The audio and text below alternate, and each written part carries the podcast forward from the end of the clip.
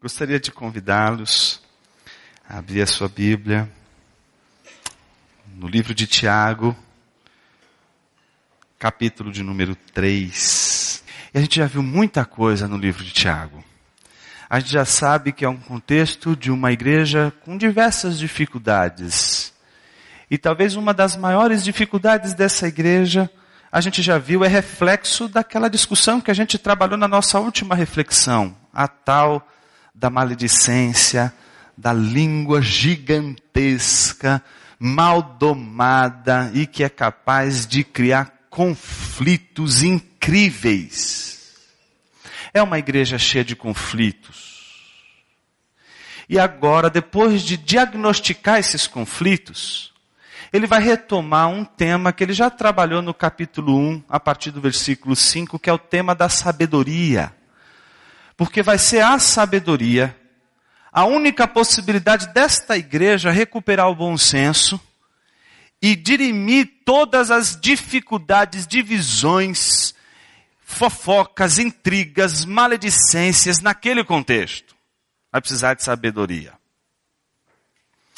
Tiago vai trabalhar novamente esse tema e a gente viu no nosso, nossos, primeiros, nossos primeiros encontros que um dos recursos que talvez seria interessante a gente usar para analisar a epístola de Tiago é aquilo que na composição na harmônica alemã se chama de Leitmotiv, que é uma ideia central que ela é anunciada numa sinfonia e ela vai se repetindo em diversos momentos ao longo da sinfonia, mas com variações.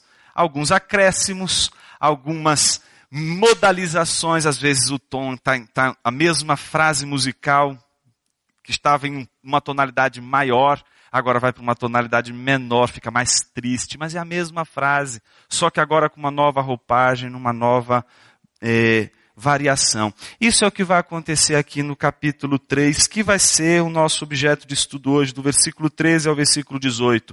Uma variação exatamente do capítulo 1, versículo 5 a 8, quando Tiago diz que aquele que quiser sabedoria peça a Deus e Deus vai dar sabedoria, Deus vai conceder sabedoria, e aquele que pedir não pode duvidar, porque a dúvida é aquilo que divide, transforma nossa, o nosso psiquismo numa espécie de esquizofrenia, a gente é dividido, porque é isso que a dúvida provoca, a dúvida divide, ela nos torna duplos, nos faz ter dois pensamentos.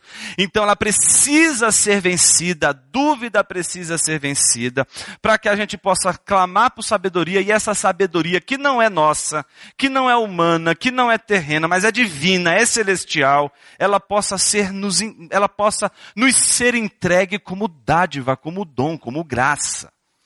É sobre isso, portanto, que a gente vai falar nesta noite. Vamos falar sobre sabedoria. O tema é duas sabedorias: das sendas da terra às estrelas dos céus. Essa é a nossa título da nossa reflexão de hoje. Eu queria antes da gente entrar propriamente na leitura do texto, é, eu vi uma história uma vez que eu achei muito interessante. Era de um palestrante que, ao longo dos anos, ele foi dando as suas palestras juntos, sempre na presença, sempre em companhia do seu motorista. E o motorista acompanhava o palestrante de uma tal forma que ele já sabia a palestra, não é? De cor. E um dia esse palestrante chegou para o motorista e disse assim: Rapaz, vamos fazer um negócio aqui. Você já sabe tudo de cor, você já sabe até as piadinhas onde entram, as introduções, você sabe tudo. Então vamos fazer o seguinte: a gente vai trocar. Hoje eu vou de motorista e você vai de palestrante. E eles trocaram os papéis. E o motorista começou a dar uma palestra que ele sentado disse: que, que é isso? O cara está dando melhor do que eu. Olha só, que cara incrível, ele tá, olha só como ele está dando uma palestra, está melhor do que eu, o povo já está gostando mais dele agora. E aí terminou a palestra, começou a sessão de perguntas. Agora ele vai se perder. E aí mandou a primeira pergunta.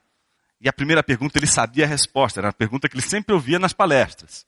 Veio a segunda pergunta, ele respondeu a segunda pergunta. Veio a terceira pergunta, era uma daquelas que nunca em todo aquele tempo de, de convivência juntos, ninguém tinha feito aquela pergunta na palestra. E ele disse assim consigo, né? Agora, ele, eu quero ver como é que ele vai sair dessa, porque isso eu nunca falei sobre isso em nenhuma palestra. E ele olhou com ar de deboche para a pergunta e disse assim: Mas essa sua pergunta, ela é tão simples, ela é tão assim, sabe, fácil de responder que até meu motorista vai responder.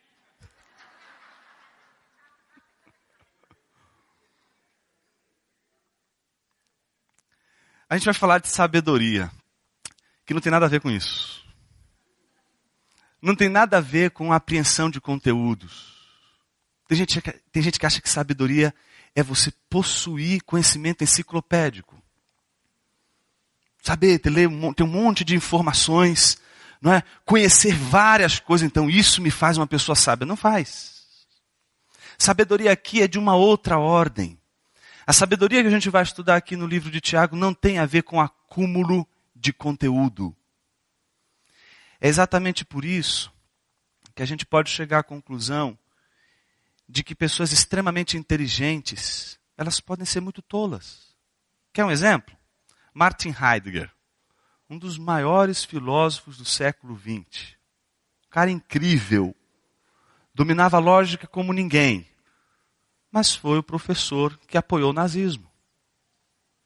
É possível você ser uma pessoa extremamente inteligente e ao mesmo tempo tola. E como diz Mark Twain, nunca discuta com um tolo. Pode ser que não percebam a diferença. A tolice é uma coisa curiosa, e a gente já viu isso em outras ocasiões aqui. Ela não é uma experiência que se dá por ausência de conhecimento.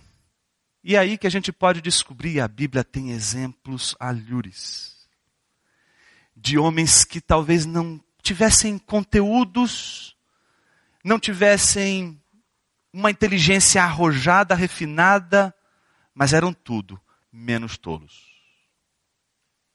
Boa parte dos discípulos de Jesus que por causa de tudo aquilo que eles viveram com Jesus, foram capazes de transformar a história de uma maneira incrível, sendo pessoas muito simples, com poucos recursos intelectuais, mas eram tudo menos tolas. Então, o que é isso que nos liberta da tolice? E eu disse liberta da tolice não foi à toa. Sabe por quê? Alguém aqui pode equivocadamente achar o seguinte: Ah, Jonas, então você está dizendo que existem pessoas tolas e não tolas? Não, filhinho, o que eu estou dizendo é que todo mundo é tolo. A pergunta é a seguinte: como é que você deixa de ser tolo, não como você se torna tolo? Porque isso já somos. A pergunta é quando a gente deixa de ser tolo. Todos os homens, não importa quais sejam, por causa da queda, são tolos. O problema é quando é que a gente deixa de ser tolo. E esse texto de Tiago nos dá inúmeras reflexões e talvez pistas para a gente poder compreender melhor o que é essa coisa chamada sabedoria, ao ponto de percebermos que ela não tem absolutamente nada a ver com um, um, estudo de conteúdos, mas ela tem a ver com uma espécie de postura diante de Deus e do mundo. É sobre isso que a gente vai falar então nesta nesta noite. Eu queria convidar você, sem demoras, a ler esse belíssimo texto de Tiago, capítulo 3, do versículo 13 ao versículo 18. Diz o seguinte: Quem é sábio e tem entendimento entre vocês? que o demonstre por seu bom procedimento, mediante obras praticadas com humildade, que provém da sabedoria. Contudo, se vocês abrigam no coração inveja amarga e ambição egoísta, não se gloriem disso, nem neguem a verdade. Esse tipo de sabedoria não vem dos céus, mas é terrena, não é espiritual, mas é demoníaca. Pois onde há inveja e ambição egoísta, aí há confusão e toda espécie de males. Mas a sabedoria que vem do alto é antes de tudo pura, Depois, pacífica, amável, compreensiva, cheia de misericórdia, de bons frutos, imparcial e sincera. O fruto da justiça semeia-se em paz para os pacificadores. Vamos orar? Senhor Jesus, nos humilhamos diante da tua sabedoria e pedimos que o teu Santo Espírito nos conduza a pensarmos não os nossos pensamentos, mas os teus pensamentos. Porque os nossos são tão pequenos, são tão terrenos, mas os teus são tão altos e são tão inumeráveis. Como diz o salmista, são como as areias do mar, contaríamos, contaríamos e jamais chegaríamos ao fim dessa contagem. Quão sábia é a tua palavra, Senhor.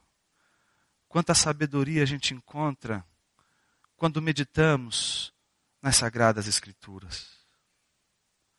Como diz o salmista, ela é capaz de nos fazer mais sábios que os nossos mestres, mais sábios que os nossos anciãos, porque amamos a Sua palavra e guardamos a Tua palavra em nosso coração para não pecar contra Ti mas humildemente nos aproximamos de Ti nesta noite e dizemos: Santo Espírito de Deus, desvenda mais uma vez os nossos olhos para contemplarmos a Tua palavra, coisa que não somos capazes de contemplar com profundidade sem a companhia do Teu Santo Espírito a trazer luz àquilo que não conseguimos enxergar com os nossos próprios olhos. Nos ajude, Pai. Mais uma vez nós oramos. Amém.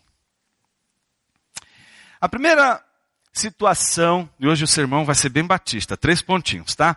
O primeiro ponto que vai chamar atenção aqui é o ponto da consciência da sabedoria. E dentro desse ponto da consciência da sabedoria, o que é a sabedoria?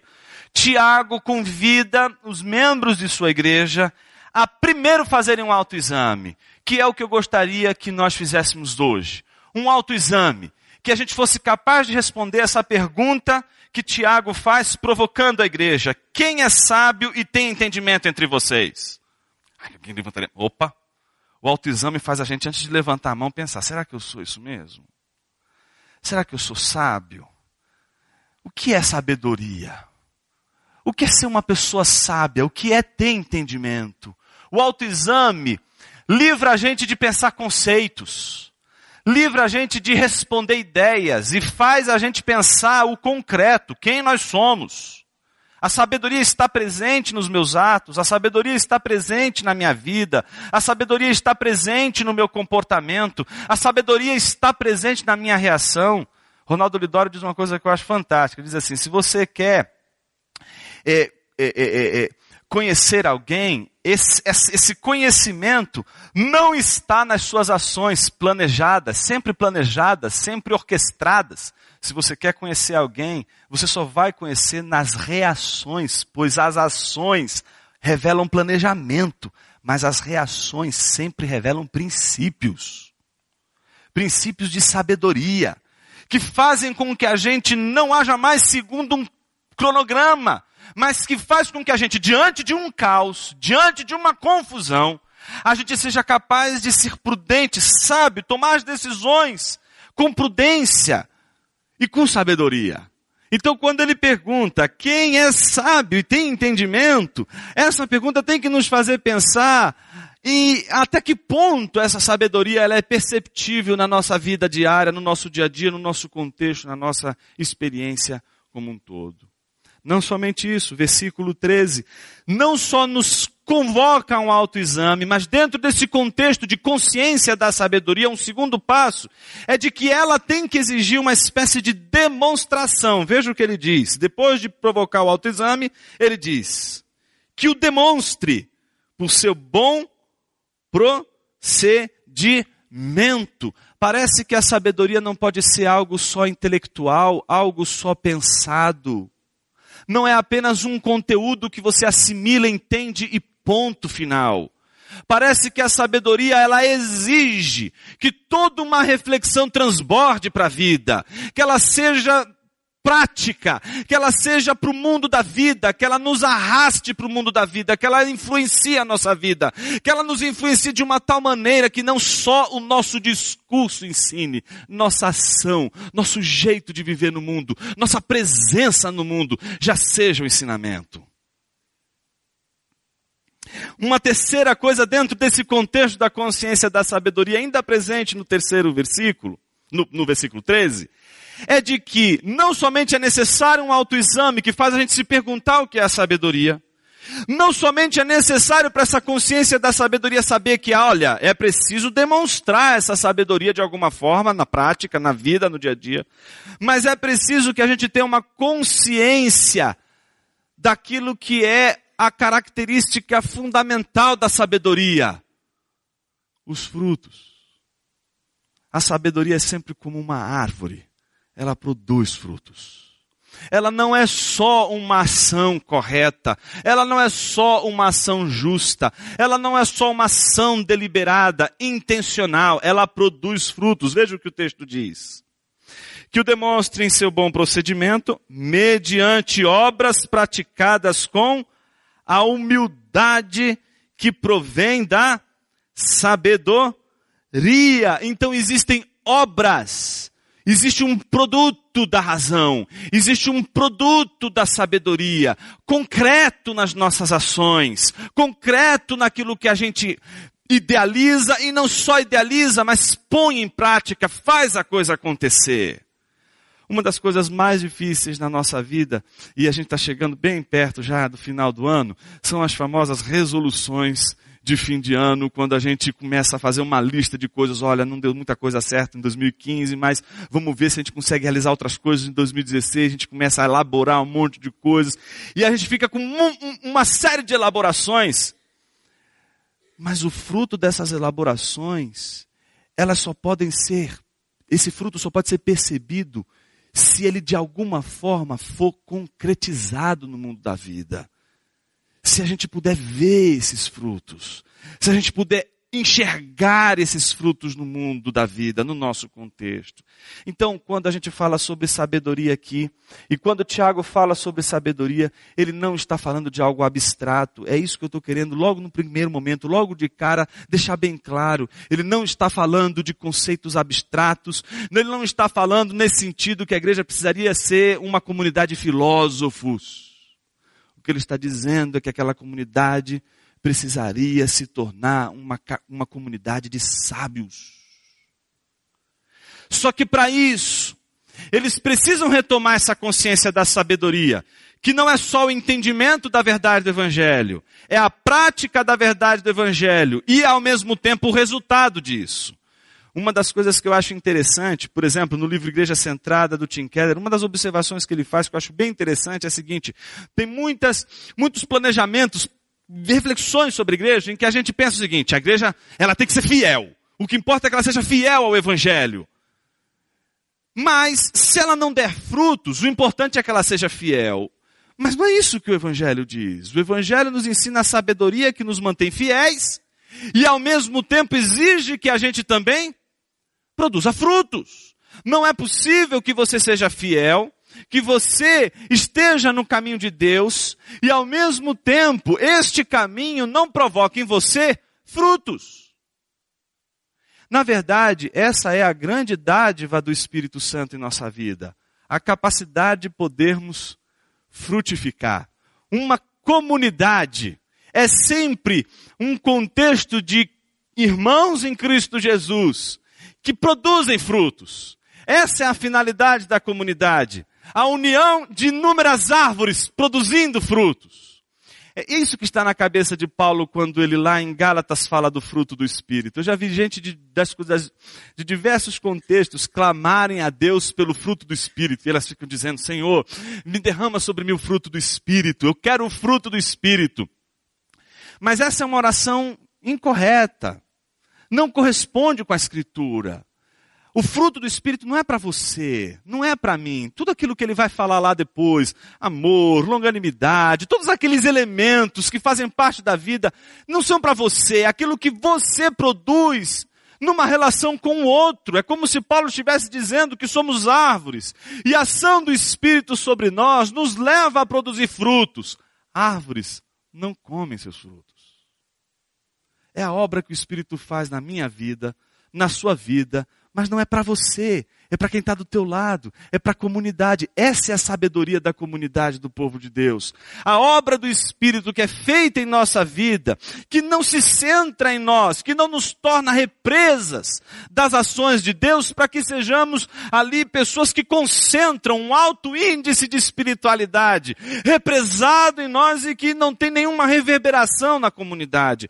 Tiago está preocupado com isso porque ele sabe que esse tipo de sabedoria não está sendo desenvolvida na igreja. Então, que tipo de sabedoria está sendo desenvolvida? Uma pseudo-sabedoria. Eu vou chamar aqui de uma sabedoria de baixo custo. A gente vive num contexto em que a gente precisa sempre pensar e às vezes escolhe as coisas pelo custo.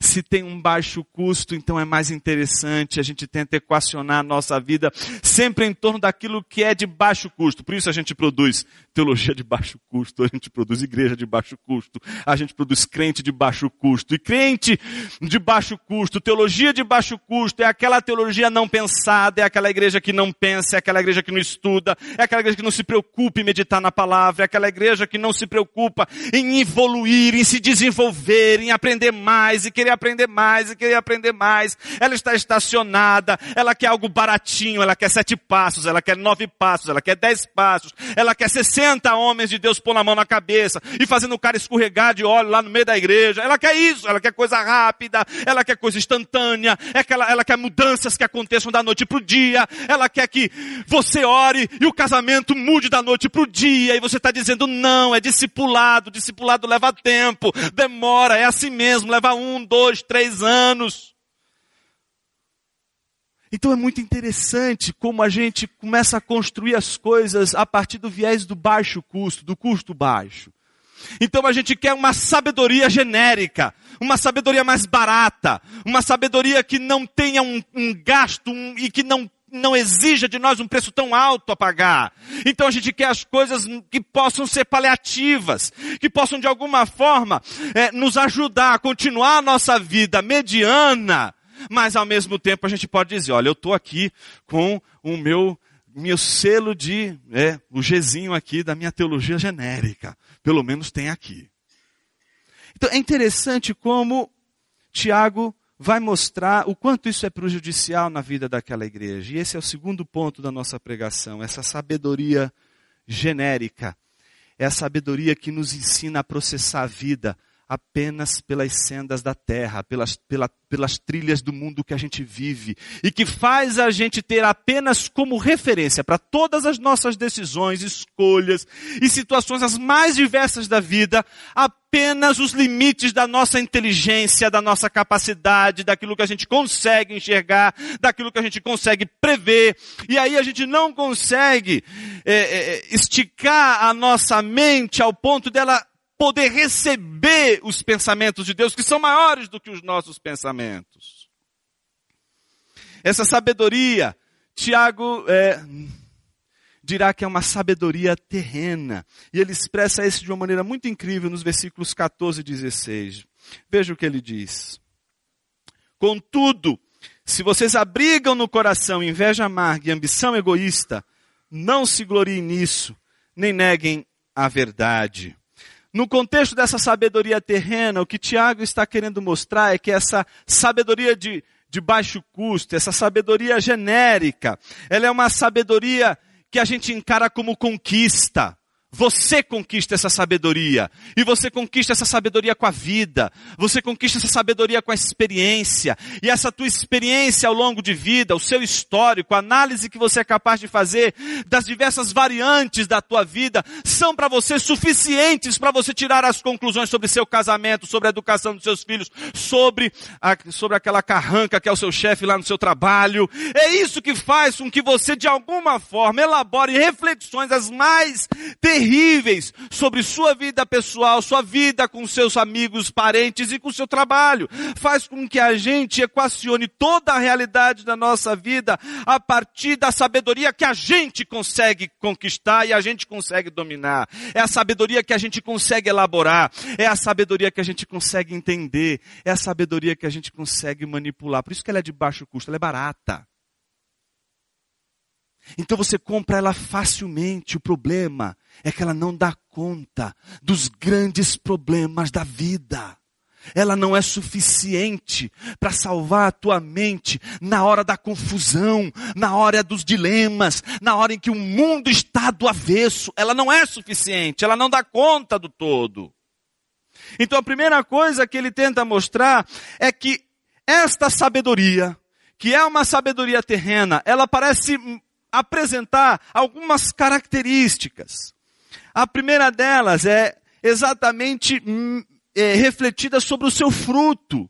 O fruto dessa sabedoria terrena, ele vai qualificar a partir de duas palavrinhas importantíssimas: inveja e ambição. A gente vai falar, portanto, daquilo que não nos é estranho, não é?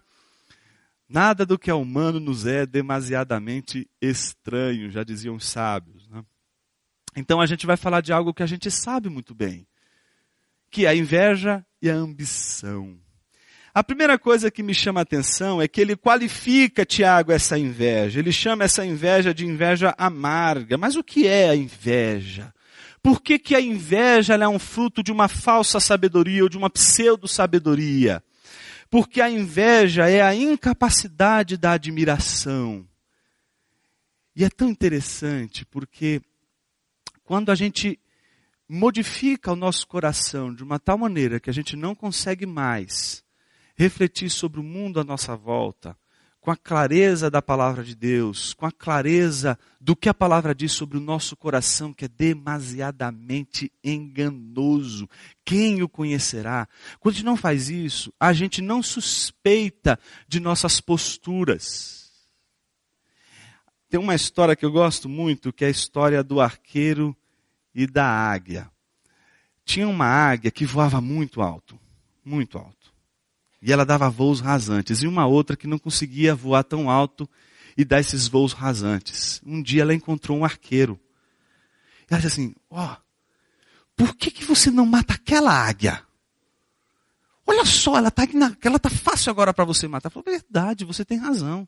Ele pegou a primeira flechada e mandou. E a águia pum, deu um desvio e a flecha não pegou na águia.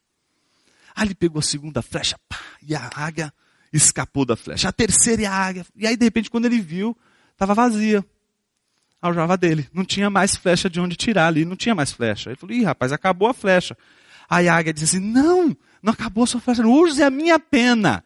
E aí ela tira uma pena e dá para o arqueiro, que pega a pena, faz com uma flecha e nada de acertar. E aí vai, vai, vai, vai, vai. Quando ele vê, é a última pena.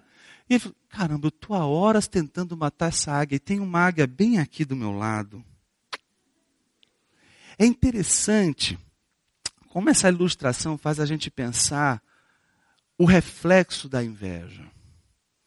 A inveja é uma incapacidade de a gente administrar uma coisa fantástica que se chama admiração por alguém. Essa igreja está enfrentando uma confusão danada. E a confusão com relação aos sentimentos de inveja e de admiração. E a gente pode confundir isso facilmente. A gente pode admirar tanto uma pessoa que a gente pode desejar ocupar o lugar dela. Um dos caras mais interessantes e que tem sido uma espécie de contraponto teórico ao que Freud desenvolveu sobre o psiquismo humano a partir do complexo de Édipo, é um cara chamado René Girard. E ele diz uma coisa interessante, que a gente vive um outro tipo de complexo, e ele se baseia na cosmovisão judaico-cristã, no princípio do bode expiatório, no princípio de toda a cultura que a gente aprende aqui nas escrituras, que a gente lê nas escrituras. E é interessante como a admiração, ele vai dizer, quando ela não é mais administrada e a gente não consegue mais admirar alguém e a gente quer possuir o que a pessoa possui, então a gente já não é, a gente já não tem mais a, a, admiração, e aí a gente não transforma mais o objeto ou a pessoa que a gente admira como sendo um objeto de admiração, mas alguém que precisa ser sacrificado para que eu possa de fato ocupar o mundo, o universo que a pessoa é, ocupa. Eu estou falando de uma coisa que pode estar presente no seu dia a dia, no seu trabalho. Estou falando de coisas que você pode estar sendo você mesmo objeto de inveja. E você também pode ser alguém que sofre inveja de alguém. A gente, nenhum de nós, nenhum de nós está livre dessa experiência. A grande pergunta que a gente tem que se fazer é como lidar com ela? Como lidar com a inveja?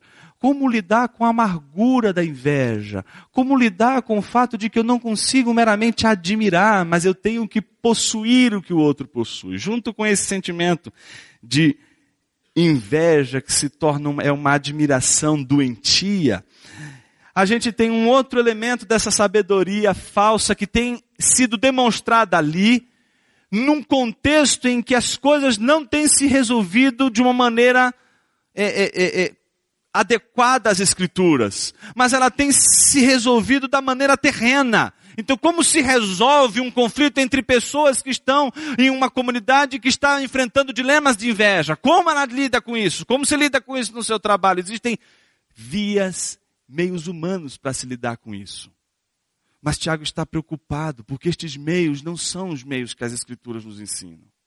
Só que junto com a inveja, ele entende que essa sabedoria ela se, se demonstra também numa outra é, percepção da ambição.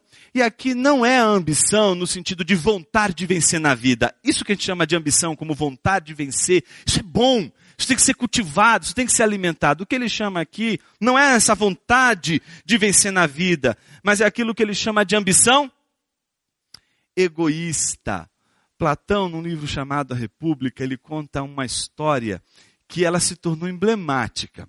Principalmente para quem, por exemplo, gosta do Senhor dos Anéis, Tolkien se baseou nessa passagem da República, que é uma história que Platão conta, muito interessante, sobre um anel chamado Anel de Giges. Esse anel era um anel incrível. Um pastor encontra esse anel.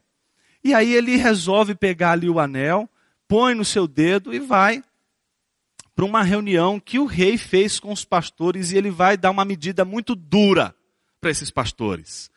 E aí ele só está vendo as coisas de uma maneira muito desordenada, e ele está desinteressado com aquela reunião, e aí ele só vê a situação dele como uma situação ruim, sempre muito pobre, miserável, e aí ele lembra do anel, fica olhando o anel, e ele de repente gira o anel. Quando ele gira o anel e continua ali na reunião, ele percebe que ele se tornou invisível, porque ninguém mais percebe a presença dele ali. Aí ele começa a fazer o sinal e ninguém está vendo nada. Aí, caramba, que tem esse anel? Aí ele vira de novo o anel. E aí ele faz, aí todo mundo, o oh, que é isso que está fazendo? Aí ele percebeu que as pessoas enxergam. Quando ele mexe o anel, ele fica invisível. Mexeu de novo, ele volta a se tornar visível. Sabe o que, que ele fez quando ele descobriu isso? Ele admirava muito o rei. Sabe o que ele fez? Entrou no palácio do rei, invisível, e descobriu as coisas mais incríveis lá do palácio. E aí ia lá e conversava com ele, dizia, olha, fulano está fazendo ali um motim para te derrubar. Aí o rei, puxa, você tem que ficar do meu lado, você tem que ficar comigo. E aí o que ele fez? Começou a conversar com a esposa do rei. Só que aí ele deixava invisível e sabia de tudo que a mulher gostava. E aí ele ia e dava para ela tudo o que ela mais queria. Aí o que, que acontece no final da história? Resumo da ópera, ele consegue tirar o rei da jogada, fica com a esposa do rei e volta com toda a carga a dominar e a reinar sobre todos e todas. Depois de contar essa história, Platão ele escreve aquela famosa frase que muitos de nós conhecemos. Você quer conhecer alguém de verdade? Dê poder. Se você quer conhecer alguém, dê a ele poder. Porque o poder, o que, que mostra para a gente? O que, que ele faz com a gente? Ele corrompe as coisas mais puras que a gente pode carregar no coração. O que o Senhor dos Anéis nos ensina?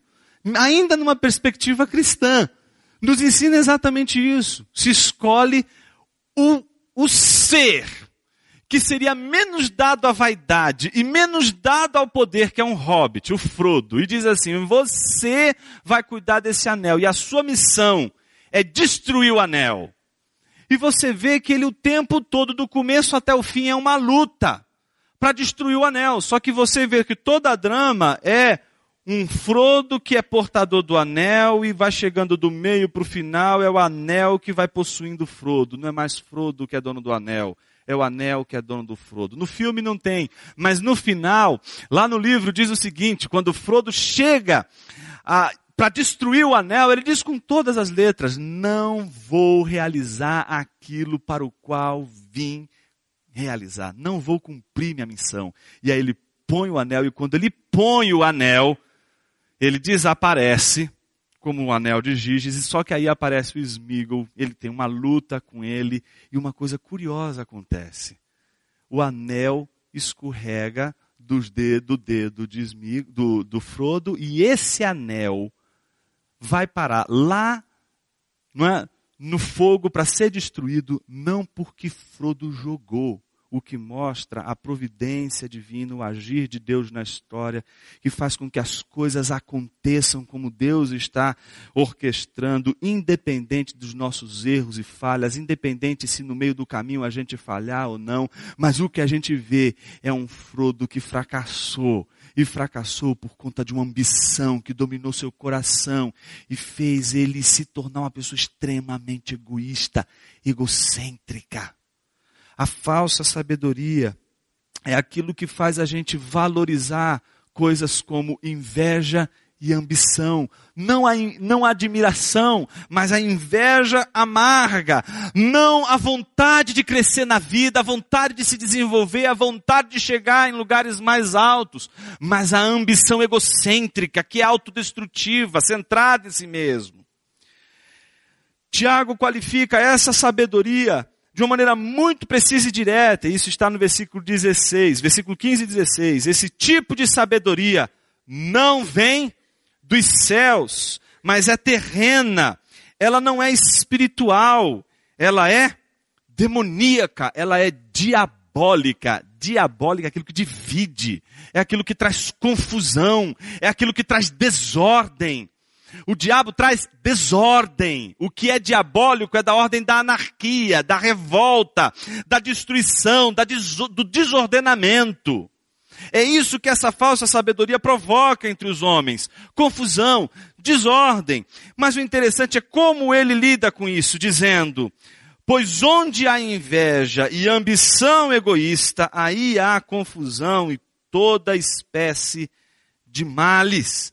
Então, Tiago, em primeiro lugar, chama a atenção da igreja. Olha, todo o problema dessa igreja se reduz a duas coisas: inveja e ambição egocêntrica. A gente poderia dizer que é inveja e egoísmo. Essas duas coisas estão destruindo nossa igreja. E a gente está lidando com essas duas coisas a partir de uma sabedoria terrena. E a sabedoria terrena é a sabedoria do jogo, é a sabedoria da conversa de canto, é a sabedoria da fofoca, é a sabedoria dos agenciamentos, é a sabedoria que não aparece, que é oculta, que é entrevada, que não é dita, que não é expressa, que não se fala na face, mas se fala por trás. É contra isso, essa sabedoria que a gente encontra no mercado de trabalho, que você encontra lá no seu trabalho, vendo o cara querendo puxar o seu tapete. Quando você encontra pessoas em que você admira muito e admira tanto que você tem vontade de ocupar o lugar que ela está ocupando agora, e você entra num jogo para tentar derrubar a pessoa. É isso que Tiago está dizendo que não é de Deus. É isso que coloca você numa sabedoria mundana, terrena e que precisa ser modificada, precisa precisa ser corrigida, não pode permanecer. E aí ele apresenta, e aí o terceiro ponto, Sermão Batista, acabando agora com o terceiro ponto, e é justamente o contraponto dessa sabedoria. Qual é o contraponto dessa sabedoria? Ela não, não caminha nas sendas da terra, ela procura as estrelas dos céus. É a sabedoria que não olha e aceita as coisas no mundo tais como elas são. As coisas são assim, então a gente vai agir dessa forma. Não. Vai olhar para as estrelas, vai olhar para o céu. Veja o que diz o versículo 17: Mas a sabedoria que vem do alto é, antes de tudo, pura. Veja, antes de ser qualquer coisa, O que é essa sabedoria? Primeira coisa, essa sabedoria celestial, ela não é algo que você conquista. Não é algo que você ganha com a experiência, com as artimanhas da vida e você vai entendendo os jogos e vai dizendo, não, aqui eu faço isso, aqui eu faço aquilo. Não, não é essa sabedoria. É a sabedoria que vem do alto, é a sabedoria que nos desce como dádiva. Não é a sabedoria que a gente conquista, é a sabedoria que a gente pede e Deus nos dá.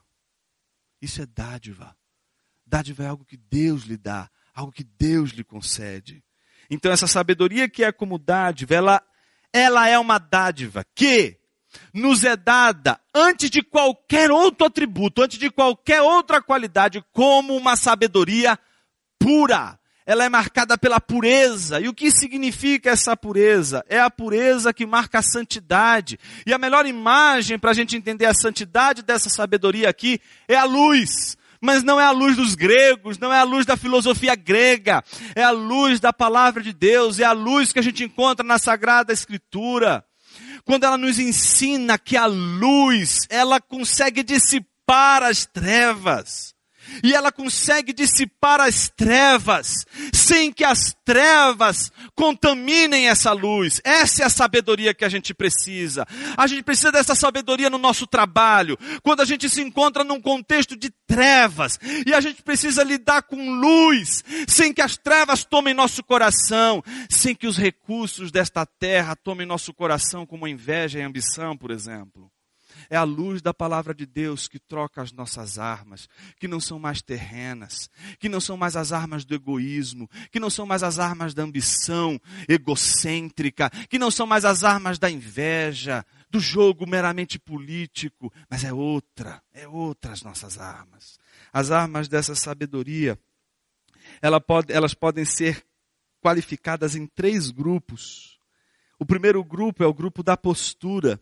Veja só o que diz. Depois que ela, a gente a qualifica como antes de tudo sendo pura, aquilo que é capaz de trazer luz nas trevas e ao mesmo tempo as trevas não serem capazes de influenciar essa luz, de ela não ser tocada e nem ser dissipada pelas trevas, ela apresenta uma série de outras características em três categorias. A primeira é a da postura. Veja o que o Tiago diz. Mas a sabedoria que vem do alto é antes de tudo pura. Depois, pacífica, amável, compreensiva, é da ordem da postura, ela não é da ordem da guerra, ela não é da ordem da dissensão, ela não é da ordem do toma lá da cá, ela não é da ordem da confusão, ela é da ordem da amabilidade, ela é da ordem da compreensão, da capacidade que a gente tem de refletir e dizer não Vamos ser amáveis, vamos ser sensíveis para a situação, vamos ser compreensíveis, vamos mudar. Essa é a sabedoria da palavra, essa é a sabedoria que converte nosso coração, que deixa de fazer, de, de, de, de, nos, nos permitir em caminhos onde a gente é, sabe, duro, rígido, e torna a gente maleável, deixa a gente amável, não deixa a gente grosso, não deixa a gente estúpido, não deixa a gente responder com violência, não deixa a gente responder com maldade, não deixa a gente ser agressivo no nosso comportamento, pelo contrário. A gente apresenta um espírito pacífico, amável e compreensível. A gente não fica como aqueles adolescentes que vem duas pessoas brigando e fica assim, vai, vai, vai, vai, vai, vai, vai. Ou então quando o outro xinga, o outro, ei, você vai deixar? Vai para cima dele, meu, não deixa o cara te humilhar não. Você tem que se vingar. Esse espírito é o espírito da sabedoria deste mundo, da terra. No reino de Deus, a gente tem que aprender a sair no prejuízo. O prejuízo é uma bênção. O prejuízo trata o nosso caráter. O prejuízo forja um caráter diante de Deus. Deus está por trás de todos os prejuízos da tua vida. Nenhum prejuízo acontece na tua vida sem que a mão dele não esteja ali te ensinando, dizendo, filho, você precisa aprender. Quando a gente diz assim, eu já sei tudo, Aí a gente fica como aquilo que o pastor São sempre fala aqui, naquela posição apática, e que a gente não é mais atravessado pelo Evangelho e não muda nada. A palavra já não fala mais, a palavra já não mexe, a palavra já não muda. A gente só entra num mecanismo e repete, produz e reproduz as coisas. Não, o evangelho é transformador e a gente tem que acreditar nisso. Segunda categoria é a categoria da ação. Você não só tem um espírito maleável, amável, pacífico, compreensível, não tenta aumentar a fogueira, não tenta aumentar a irritação, pelo contrário, abaixa, abaixa, não, não fica assim, vamos abaixar mais esse negócio aqui, está muito tenso. Não é só isso. Segundo, existe uma dimensão de ação, de atitude, não é só uma sabedoria que fica no comportamento, não é amável, mas ela parte para uma atitude. Veja como é essa atitude, cheia de misericórdia e de bons frutos. Meus irmãos, a gente nunca vai conseguir provar a graça de Deus com as mãos cheias de pedras. Você nunca será capaz de receber a graça de Deus enquanto estiver uma pedra em suas mãos. A última pedra tem que cair das suas mãos. Porque a graça de Deus só se derrama em mãos vazias. Nenhuma pedra pode ficar nas suas mãos. Assim como nenhuma pedra ficou na mão daqueles homens diante daquela meretriz. A graça de Deus só repousa em mãos vazias que as suas mãos sejam vazias, cheias de misericórdia, capaz de olhar para uma pessoa cheia de erros e de falhas e não colocar o peso do legalismo, não é, sobre o infeliz. Segundo lugar, é uma atitude não só de plenitude de misericórdia, mas de bons frutos vem acompanhada de frutos, vem acompanhada de resultados. Não é só blá, blá, blá. Não é só, irmão, conta comigo. É estar tá presente, é estar tá junto, é viver junto. Por isso os pequenos grupos são uma bênção, porque não dá para uma comunidade que começa a ficar junto todo tempo. São os pequenos grupos que se juntam na hora difícil, na hora dura, na hora da crise. E por último, a última categoria dessa sabedoria celestial, o julgamento. Olha só o que o texto diz. Então a gente não tem mais uma atitude é, de acusação, mas a gente tem uma atitude, veja como o texto diz, imparcial e sincera. Imparcial aqui é no sentido de a gente perceber que todas as relações humanas têm seus pontos positivos e seus pontos negativos, que todos os seres humanos têm virtudes e vícios, irmãos. Não existe aqui nessa comunidade anjos. Essa não é uma comunidade de anjos. Eu sei que você quer ser anjo. Mas, meu anjo, você não é um anjo. Você é um ser humano. Por isso, todas as vezes que você quer ser anjo, sabe o que Deus faz com você? Manda um espinho na tua carne. Paulo começou a ter revelações incríveis. Ele estava se achando inteligente. E aí Paulo disse: para que eu não me soberbecesse, sabe o que Deus fez? Colocou um espinho na minha carne. Pega o seu dedo assim, ó. Põe aqui, ó. Põe aqui. Aperta agora isso aí, vai. Aperta. Tá doendo? Então, toda vez que você fizer isso, é para você saber que você não é anjo. Anjo não sente dor. Tá entendendo? Você não é anjo, irmão. Você não é anjo, irmã. Você é um ser de carne e osso. O espinho na carne está aqui para você saber que você é humano, demasiadamente humano. Não humano dos corintianos, humano. Que se diga bem claramente. Essa humanidade, ela é sentida no espinho na carne. Que a gente chega a clamar a Jesus, dizer, Jesus, tira esse chefe da minha vida, ele é o espinho na minha carne. Porque é um mensageiro de Satanás, né? Deus não só não nos transforma em anjo, mas manda o Satanás como espinho na nossa carne. E a gente pede para Deus tirar o chefe da nossa vida, arranca essa carranca da minha vida. E três vezes a gente pede, a única coisa que Deus diz é, arqueçui recarismo. A minha graça te basta. A sabedoria só conta com a graça de Deus.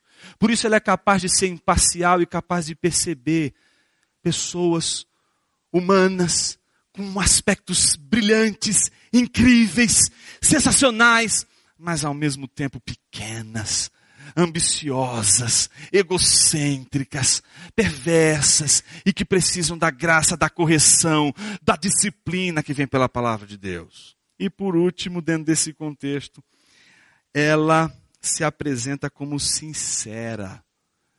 Ela, ela diz o que tem que ser dito. Ela não faz cerimônia. E a gente precisa aprender a isso, esse caminho da sinceridade.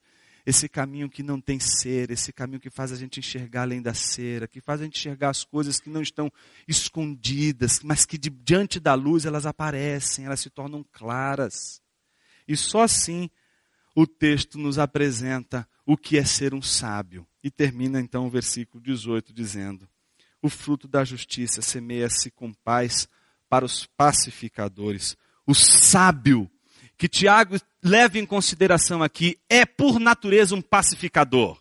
Se você é sábio, você vai ser um pacificador. Você não vai ser alguém que vai criar confusão. Você vai ser alguém que vai trazer paz. Vai investir na paz. Vai ser um pacificador. E a pergunta é, Jonas, qual é a melhor maneira de, se, de ser um pacificador? Aí você tem que aprender com o agricultor. Veja o que ele diz.